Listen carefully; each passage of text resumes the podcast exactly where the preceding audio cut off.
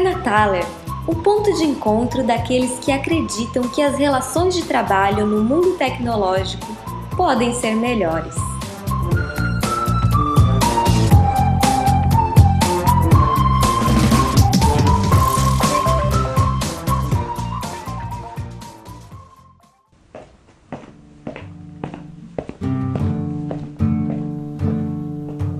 Nosso viajante caminha pelos corredores da taverna à procura de mais uma conversa promissora. Ele sabe que o melhor lugar para conhecer pessoas fica do outro lado da próxima porta, a cantina da taverna durante o banquete do meio-dia. E por falar em pessoas, nosso viajante vai conhecer alguém com muito a dizer sobre relações sociais.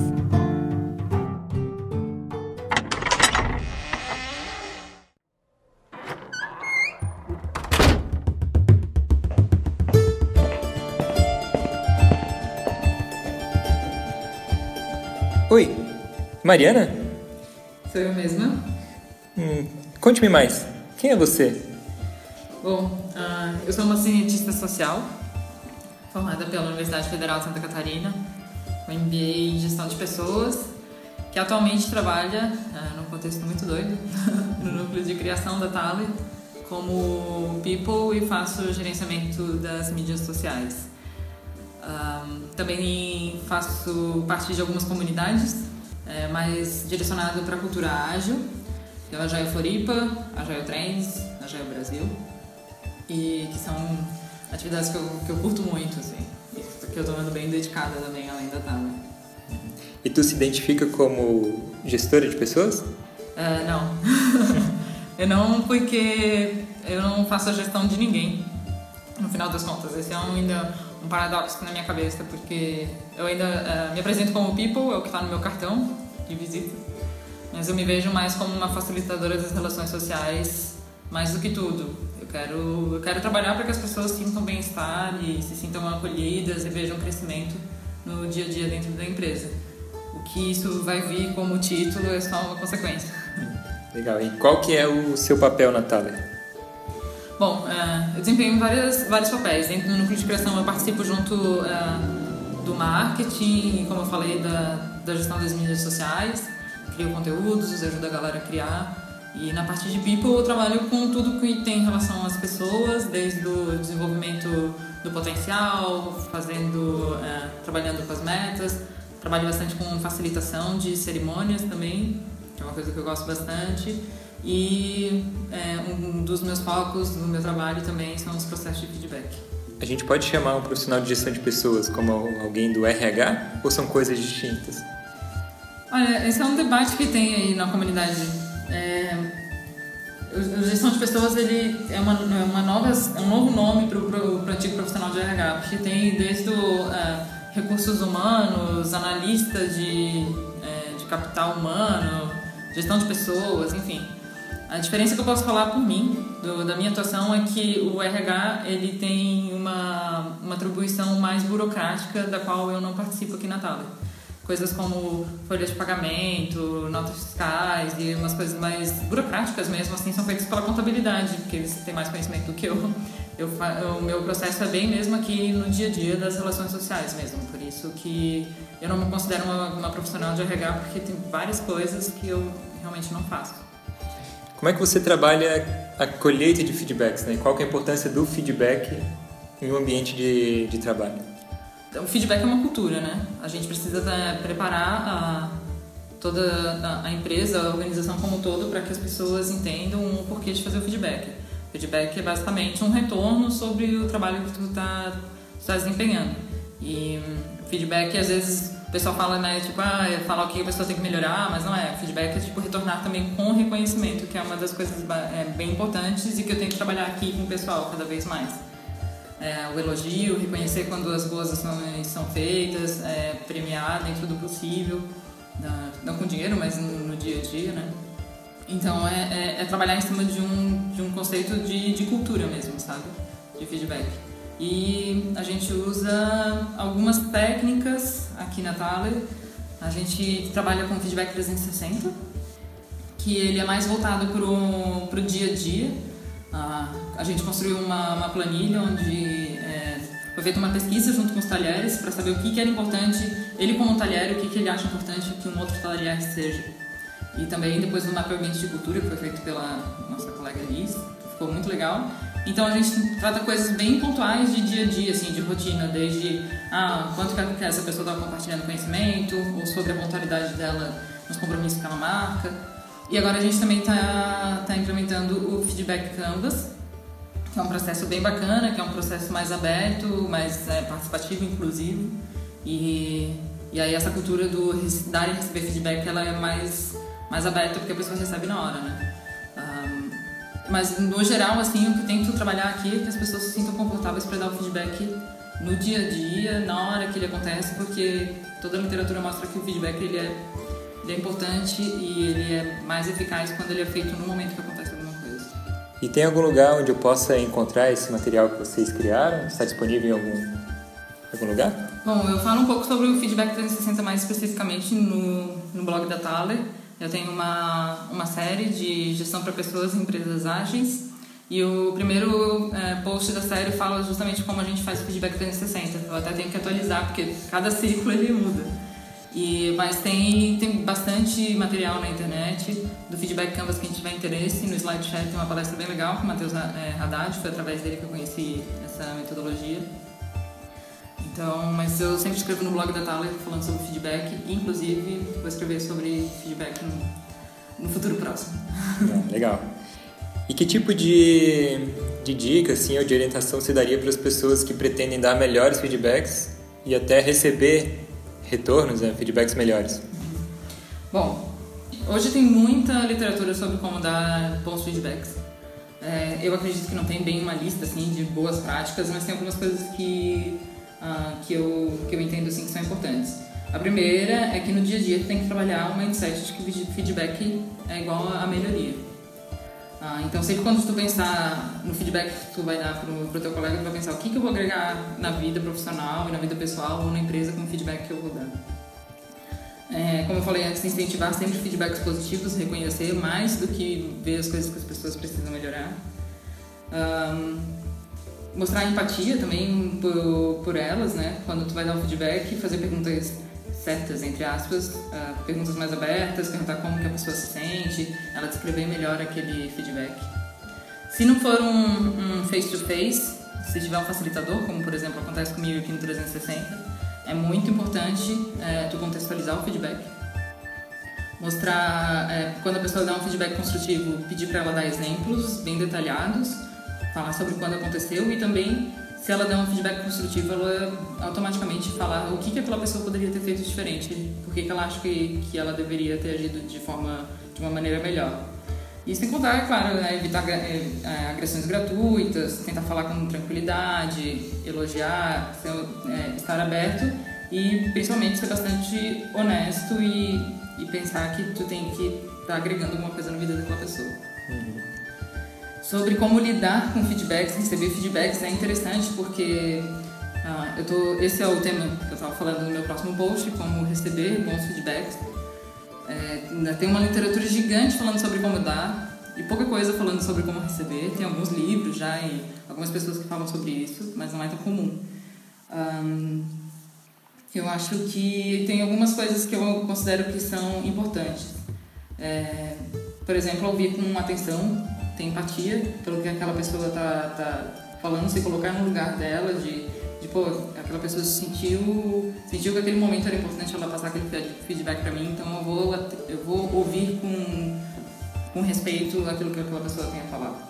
Uh, tentar honestamente, do fundo do coração, ver a partir do ponto de vista do outro, não só da boca para fora. É, manter um mindset sempre de que aquela pessoa está tentando me ajudar a ser um, um profissional melhor. É, quando alguém está falando também, tentar não interromper, ouvir até o final. É, não tentar se explicar durante o meio do processo, ah, podia ter feito isso, ah, mas eu tentei fazer. Calma, deixa a pessoa terminar. Ah, tentar também não ler a mente da pessoa que está te dando feedback, escute o que ela tem a falar, isso faz parte da escutativa, porque se tu está imaginando, tu não está ouvindo o que a pessoa, outra pessoa está falando.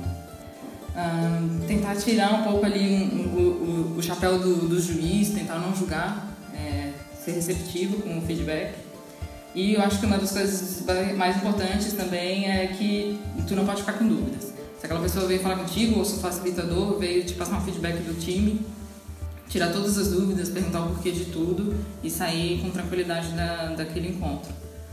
Então, acho que é mais ou menos isso. E quando a gente tem um grupo com muitas pessoas envolvidas, é, mais cedo ou mais tarde os conflitos começam a emergir. E que tipo de orientação ou de até de dinâmicas tu sugere para quando os conflitos estão dificultando ou atrapalhando a performance dos times? Né? Bom, primeiro a gente tem, eu acho que a gente tem que entender que o conflito não é necessariamente uma coisa ruim. O confronto, ele é. Ah, quando rola uma agressão e tudo mais, isso é ruim. Mas discordar é uma, uma possibilidade de crescer, né? De entender o ponto de vista do outro e crescer com uma nova visão. Ah, falando mais dos conflitos mesmo no dia a dia, eu acho que a coisa mais importante é que quando o, conflito ele, tá, ele ocorre, a gente tentar identificar e tentar gerenciar ele, não deixar que esse conflito aumente. Então, ou tu, se tu estiver se sentir confortável de chamar aquela pessoa para conversar e tentar resolver, ou pedir a facilitação de, é, de um mediador que tu confie, não, não necessariamente que trabalha com pessoas, mas às vezes alguém que tu vê que seja uma pessoa sociável, que tu entende que ela pode ser uma pessoa neutra naquela discussão. Uh, eu acho que outra coisa também importante é que a gente tente não negar o conflito quando ele ocorre, mas também a gente tentar não aumentar ele, né? Começar a dramatizar muito em cima, o stop de mimimi que a Erika fala. Acho que é bem importante. Uh, eu acredito que não existe uma maneira de conseguir seguir assim uma lista de boas práticas, apesar de ter vários livros super legais que a gente pode ler sobre facilitação de conflitos mas a gente tem que entender é, que a gente está lidando com pessoas e lidando com pessoas a gente nunca sabe o que vai vir, né? Às vezes pode ser uma pessoa super tranquila no dia a dia que diante de, um, é, de uma discordância ela vai se sentir fechada ou, ou vai tentar ficar na defensiva. É, o processo de facilitação para mim de conflito então ele deve ser um processo bem adaptável assim. O que eu acho que é mais interessante ter é uma preparação para aquele momento, se tu conseguir marcar uma reunião e tal para mediar ver, é, definir objetivos, entender um pouco os dois lados da questão. Principalmente tentar manter a calma quando está no meio, tanto para facilitar quanto enquanto se tu estiver envolvido no conflito, né? Ah, porque quando ocorre uma agressão, geralmente essa agressão ela vira o foco da conversa e daí, como dizem os manés aqui, descamba, ela, ela sai dos trilhos. Um, tentar fazer é, que o conflito ele saia com resultados construtivos, resultados positivos. E outra coisa interessante também é mostrar evidências, uh, expressar claramente onde que tu quer chegar com aquela reunião, por que, que aquilo virou um conflito. E se tu está no meio do conflito também, é, eu acho que isso é o mais importante de tudo e que tem muito a ver também com o feedback, que é estar tá aberto à possibilidade que tu pode, sair, tu pode estar errado nessa questão.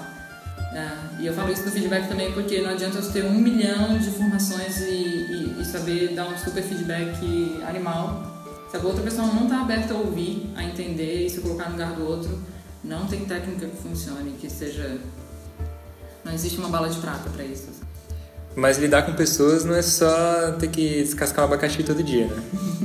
A gente, eu gostaria de saber que tipo de atividades estimulam a aprendizagem e a troca de informação no ambiente de trabalho. Essa é a parte mais legal.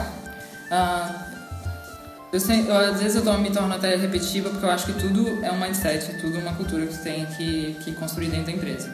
E esse é um trabalho que eu faço, tento fazer bem forte aqui na Thaler, com a ajuda de todo mundo, obviamente, e que já está enraizado, que é a cultura do compartilhar conhecimento.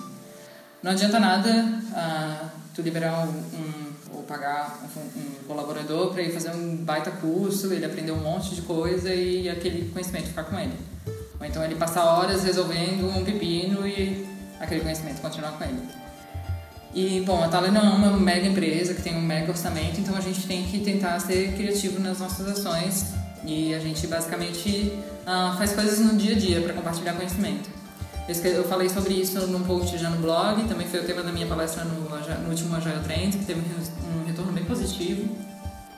Eu acho que tem várias coisas que a gente consegue fazer aqui dentro. A gente tem as Talent Talks, que, uh, um, que, que o, o talher pode ir lá, ver um horário na agenda e compartilhar algum conhecimento que ele tem, ou treinar para algum evento que ele vai palestrar.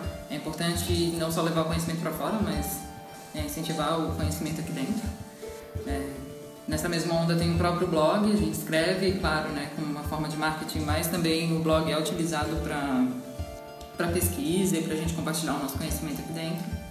E acho que outra prática que eu curto muito, que é bem incentivado, inclusive até pelo nosso modelo de trabalho, principalmente na, na área de programação, é, que é o pair, né, que é o trabalhar em par.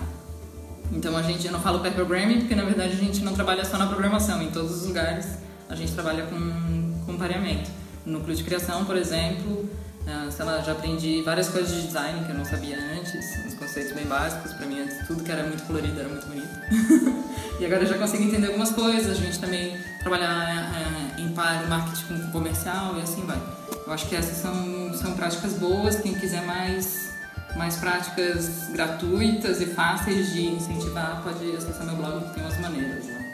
E para quem trabalha com pessoas e quer começar a se inteirar mais do, do que está rolando assim, nas comunidades, que tipo de, de lugares, de eventos, livros e pessoas tu recomendaria para quem quer se aprofundar no tema?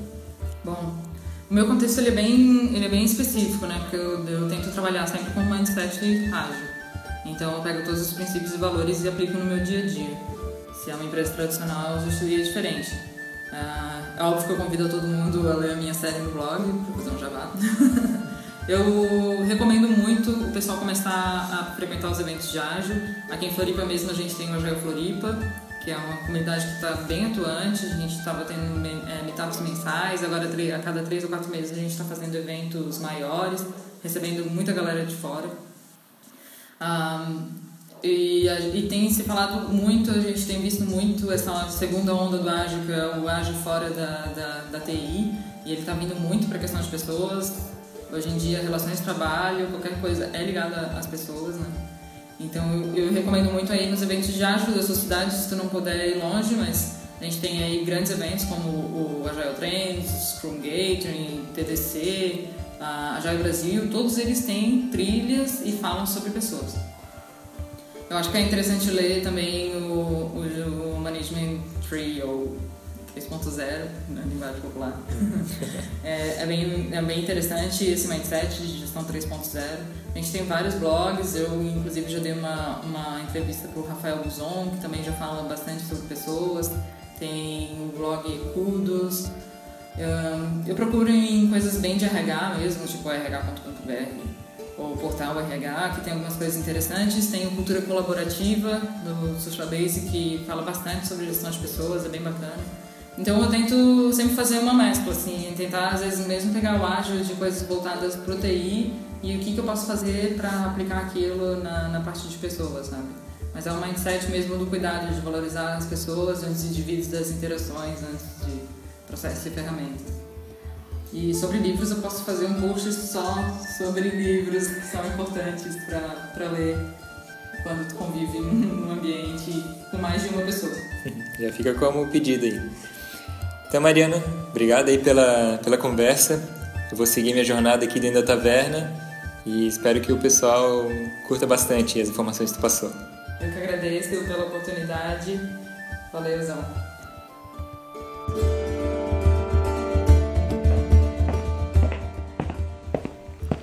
Antes de seguir a sua jornada, ha chegado a hora de se esbaldar no banquete e preparar-se para mais uma tarde na Taverna Thaler.